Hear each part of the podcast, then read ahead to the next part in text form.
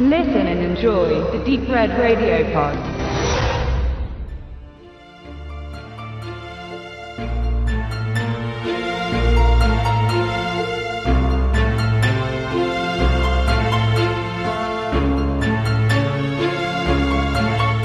Hallo liebe Hörerinnen und Hörer, wir haben heute mal etwas Besonderes vorbereitet.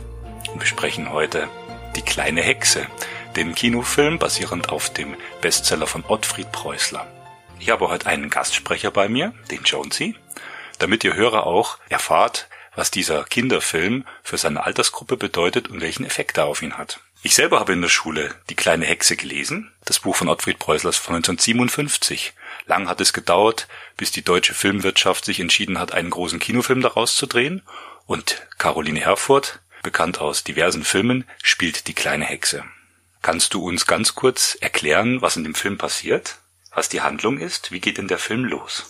Also, die kleine Hexe versucht einen großen Regen zu hexen, aber es klappt nicht. Sie hext stattdessen Rosinen, Wollknoll und so andere Dinge. Richtig, und die kleine Hexe ist erst 127 Jahre alt, ist also noch zu klein, um auf den Blocksberg mit rauf zu dürfen, weil da nur die alten Hexen tanzen. Und es gibt ein, zwei Stellen im Film, Jonesy, die haben dir nicht so gut gefallen. Welche sind das denn? Und sag uns mal warum. Es waren die beiden Stellen. Die erste war, wo die Althexen der kleinen Hexe den Besen weggenommen haben. Und wo machen die das? Auf dem Blocksberg. Und da ist finstere Nacht. Und die Walpurgisnacht findet einmal im Jahr statt. Übrigens äh, gibt's den Blocksberg ja wirklich. Der ist im Harz, mitten in Deutschland. Und es ist ja auch eine deutsche Geschichte. Im weiteren Verlauf bekommt die Hexe eine lange Hausaufgabe auf. Sie hat ein Jahr Zeit, um was zu lernen. Ein großes Buch mit sehr vielen Zaubersprüchen durchzulesen. Weil wenn sie das nicht tut, dann verliert sie Dann wird sie von den Hexen ausgeschlossen und darf nicht mehr oder darf überhaupt keine große Hexe werden. Das Tolle an dem Kinderfilm ist, an dieser Verfilmung von Ottfried Preußlers Klassiker, dass ganz viel Wert auf die Figuren gelegt wurde, also diese Geschichte sehr getreu verfilmt wurde und schöne Kostüme und vorrangig handgemachte Effekte zum Einsatz kommen. Zum Beispiel hat die kleine Hexe einen Begleiter, der immer an ihrer Seite ist. Wer ist das und wie heißt der? Das ist der Rabe und er heißt. Abraxas. Genau. Und das ist schon ein, ein guter alter Freund. Und der ist ein bisschen faul, der will immer nicht aus dem Haus raus und fliegt irgendwie gar nicht. Das ist auch in der Geschichte so. Ja, der Abraxas ist nämlich seit 100 Jahren nicht mehr geflogen. Genau. Ja, und im weiteren Verlauf hat die Hexe jetzt ein Jahr Zeit und lernt fleißig das Hexenbuch auswendig. Und dann gibt's eine Stelle, die dem Papa besonders gut gefallen hat, denn es ist noch eine Geschichte von kleinen Kindern in der Stadt. Nur die kleine Hexe geht erstmal einkaufen, mischt sich unters Volk und äh, verstößt ein bisschen gegen die Hexengesetze, weil sie auch in Gegenwart von Menschen dann später zaubert. Und die Menschen erkennen, dass sie eine Hexe ist, mit übernatürlichen Fähigkeiten. Zum Beispiel kauft sie sich einen Reisigbesen, na, weil ihr alter Besen ja von den, von den alten Hexen ge geklaut wurde und kaputt gemacht wurde, damit sie wieder fliegen kann. Sonst muss sie alles zu Fuß ablaufen. Genau, und das wäre ziemlich blöd. Hm. Und welche Stelle ist schön mit diesen äh, mit diesem Mädchen in der Stadt, das verkauft was und die Leute wollen es erst nicht. Kannst du das kurz erklären, was das war? Ja, das waren solche weiß gesteckten, selbstgemachten Papierblümchen und die kleine Hexe hext, dass die so wunderbar duften. Davor haben sie nämlich keine gekauft, weil sie so langweilig aussahen, also, aber also mit diesem lila, zarten, rosa Geruch, der geroch wie nach Lavendel, haben alle ihn gekauft, weil er so gut geduftet hat.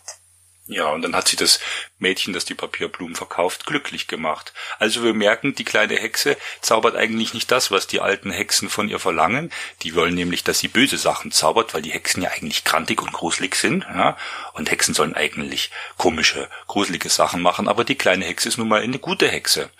Ja, und lange scheint es so, wie wenn ihr das im Wege steht, überhaupt in den Hexenkreis aufgenommen zu werden. Und ähm, Papa hat auch noch eine Stelle sehr gut gefallen. Ähm, da gab es zum Beispiel einen Jungen, der erst auch gemein zu den Kindern ist. Ja, der schubst die Kinder und ist selber sehr schnell krantig und verärgert. Das hat aber einen Grund, warum er so ist. Er hat nämlich einen Papa, der sich äh, gar nicht um seinen Jungen kümmert.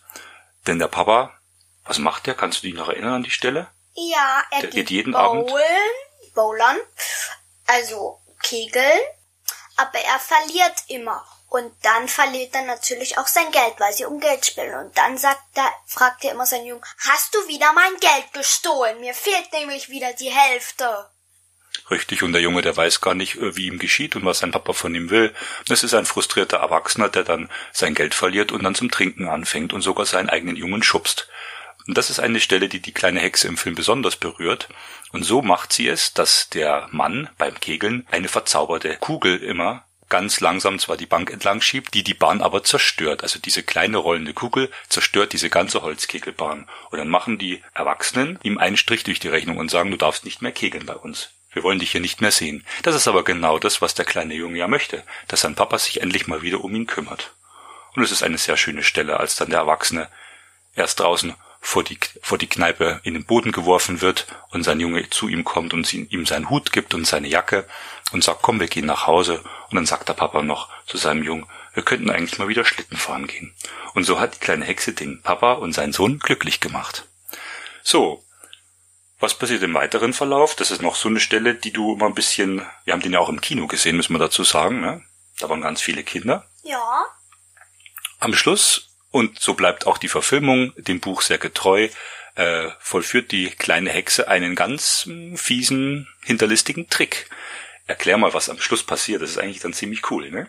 Also die kleine Hexe sollte Feuerholz für das große Hexenfeuer sammeln, aber sie hat es nicht getan. Sie hat nämlich nur ein paar große Äste geholt und hat gesagt, da liegt doch euer Holz. Aber den, die Althexen haben gedacht, das wäre nur ein Trick.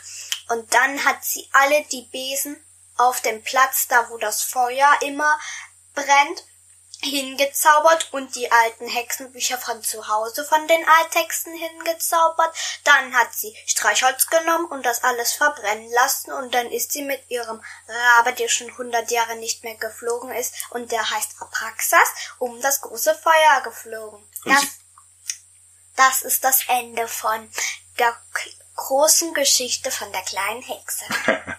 und sie sagt Haya Walpurgisnacht. Also ist sie am Schluss die einzige Hexe, die es noch gibt, die noch zaubern kann. Tja, jetzt haben wir euch von der kleinen Hexe berichtet. Und, hat er dir gefallen? Ja, sehr gut. Auch wenn es ein, zwei Stellen gab, die vielleicht ein bisschen gruselig waren, ne? Ja. Das war heute mal Deep Red Radio mit einer Kinderfolge. Wir hoffen, ihr hattet ein bisschen Spaß. Und ähm, das soll der Beweis sein, dass eben auch, dass es noch gut gemachte Kinderfilme gibt, die auf klassischen Stoffen basieren und auch das ähm, Fantastische und auch ein bisschen gruselige in gute Unterhaltungsfilme einbauen können, ohne dass es immer so überzogen wird von Effekten, von zu schnellen Bildern. Ich hatte das Gefühl damals, Jonesy, als wir im Kino waren, dass einige Kinder sich gelangweilt hatten. Ne, der Film ist auch sehr ruhig erzählt, der dauert 103 Minuten, das sind fast zwei Stunden, das ist schon etwas länger für einen Kinderfilm und er nimmt sich eben sehr viel Zeit, was überhaupt erzählt wird. Es gibt zum Beispiel ganz viele Stellen, wo die kleine Hexe mit ihrem Abraxas in der Hütte sitzt und sie sich einfach nur ganz lange unterhalten. Weil sie ja ein Jahr Zeit hat, diese ganzen Formeln zu lernen. Und so ist es in dem Buch auch. Es wird also hier eine Geschichte erzählt, natürlich auch mit einer oder mit mehreren Botschaften. Und es ist eine zeitlose Geschichte. Also, sagt Tschüss, wir hatten viel Spaß. Tschüss. Ciao.